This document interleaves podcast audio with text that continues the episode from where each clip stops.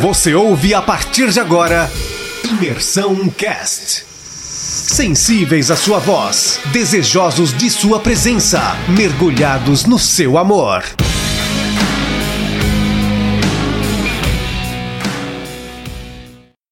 Então, gente, hoje a gente vai estar falando um pouquinho sobre o capítulo 4 de, de Gênesis e alguns versículos em paralelo.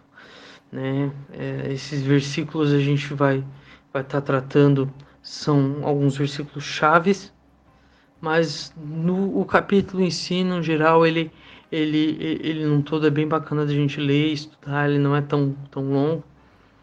E e vamos lá então. O versículo 1 ele já começa, né, falando sobre Adão, que teve relação com com, com Eva e, e veio a então nascer Caim, depois Abel. Passando isso, passando algum tempo, né, os dois maiores, então Caim trouxe fruto da, da terra, do, do, das suas plantações e tal, para que fosse como oferta ao Senhor oferecido, e Abel também. Só que Abel né, traz né, suas, suas primícias de crias, as partes gordas do seu rebanho, para que possa ofertar ao Senhor. E daí a oferta de Abel é recebida, de Caim não, e ele fica enfurecido, inclusive o seu rosto se transforma na hora. Né? Parece ali que o seu rosto se transformou, ficou triste. Tal. Tem muita gente que acaba dizendo que é porque ah, Caim pegou qualquer coisa que tinha lá plantada e levou ao Senhor, e Abel não, pegou lá a primícia e tal. Realmente ali salienta e diz que, que é a primícia né, que Abel pegou de, de, de seu rebanho. Mas eu acredito, daí Paulinho aqui falando, que é um pouquinho além do que isso, sabe? É, é a questão talvez até mesmo do coração, da intenção, do louvor e da gratidão, né? De, que havia no, no coração de cada um deles. Logo depois disso, então, Caim fica enfurecido, ele mata o seu irmão e Deus vem questionar a Caim a respeito né, desse, desse, dessa, dessa morte.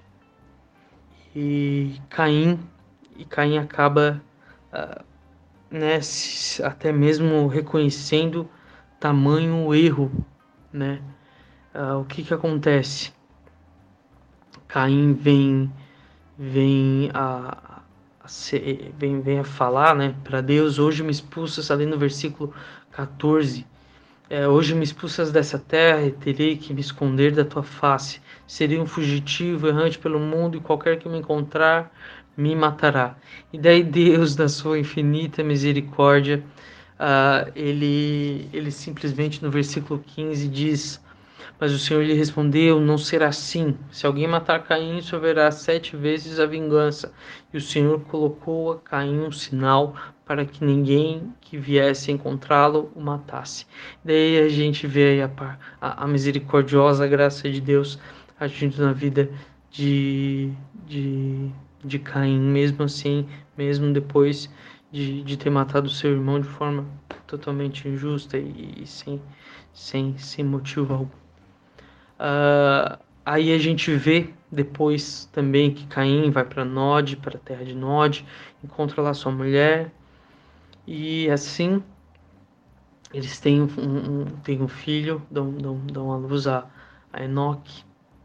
E a Enoque, inclusive, é, é muito citado na Bíblia e, e em pregações de, de forma muito gloriosa pela sua, pela sua andada com, com Deus. E depois disso tem ali nos outros versículos do 17 até, até o 23, 24, né, a parte dessa, dessas descendências de Caim. E ali no versículo 25, então trata sobre uma nova esperança, né? Adão teve, um, teve novamente uma relação com, com, com sua mulher, onde devia ter seu filho Sete. Então, né, no versículo 25 diz uh, que, que deu à luz a outro filho, a quem, a, a quem chamou de Sete, dizendo: Deus me concedeu um filho no lugar de Abel, visto que Caim matou. Daí, no versículo 26, acontece algo maravilhoso também. Também Sete nasceu um filho, a quem deu o nome de Enos. nessa época começou-se a invocar o nome do Senhor. Então aí, é, aí, aí começou um, uma, um grande divisor de águas, né?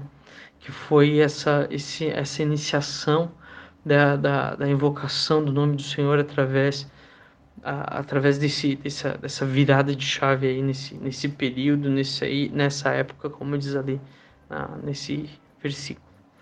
Espero que vocês possam ter, ter captado alguma coisa, que a gente possa ter aprendido um pouco juntos e que Deus possa nos dar discernimento da Sua palavra. Amém.